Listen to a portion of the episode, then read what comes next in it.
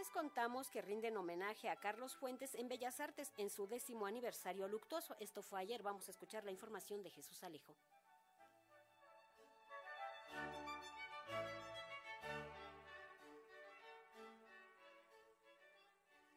Se cumplen 10 años de ausencia de uno de los escritores intelectuales y diplomáticos más prolíficos, más cosmopolitas que ha dado México, Carlos Fuentes.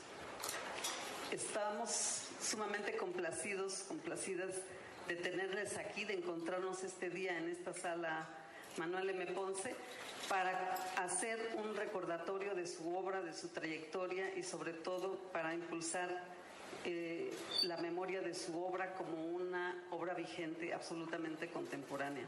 Son palabras de Lucina Jiménez, directora del Instituto Nacional de Bellas Artes y Literatura, al conmemorar a un personaje como Carlos Fuentes, lo que parece una tarea sencilla, no necesariamente lo es, como quedó reflejada en las múltiples actividades que se organizaron este domingo para evocarlo a una década de su partida y en la que se escucharon muchas voces de distintas partes, incluso repetidas y en distintos formatos, bajo la certeza de que su obra trasciende épocas. Ahora es Hernán Lara Zavala quien lo evoca. Empezaré diciendo que Carlos Fuentes irrumpe como un fenómeno sin precedentes en la literatura mexicana. Cuentista, dramaturgo, periodista, autor de libros de arte, política, divulgación histórica y cultural con inusitado vigor y energía sin parangón.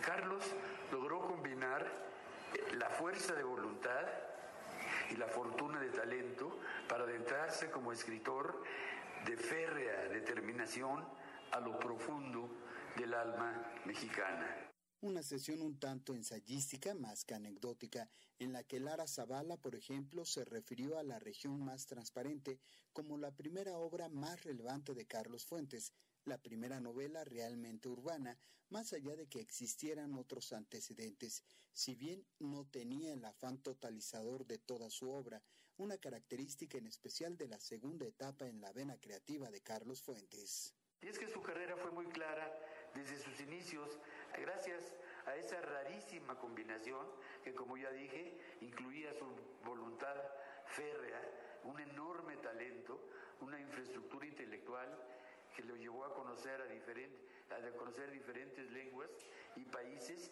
para convertirse en el extraordinario escritor que continuaría la tradición de la novela de la revolución, vamos a pensar en principio en Azuela, y luego todos los seguidores, o sea, como Rafael F. Muñoz, Martín Luis Guzmán, Agustín Yáñez, hasta llegar a los dos grandes de la mitad del siglo XX, que en mi opinión son Juan Rulfo y Juan José. Novela, relato, aquellos dilemas asombrosos que construyeron al México del siglo XX, todos los asuntos que acompañaron la modernidad, pero también los claroscuros de una sociedad compleja, rica en experiencias, una serie de experiencias también lingüísticas en palabras del investigador Alberto Vital, quien dedicó una parte de su texto a evocar la presencia de la lengua originaria dentro de la literatura de Fuentes. Conoce estos principios y enriquece el español con sonoridades onomásticas de lenguas de la península. Por lo demás, en otros textos de fuentes también hay evidentemente un enriquecimiento de la lengua española a través de sonoridades de eh, lenguas indígenas. Desde los primeros libros, los nombres propios sintetizaban el vastísimo repertorio tonal y significante del autor.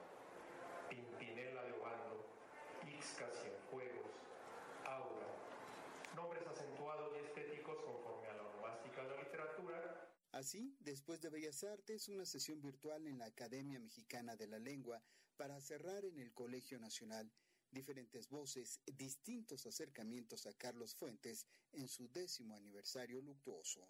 Para Radio Educación, Jesús Alejo Santiago.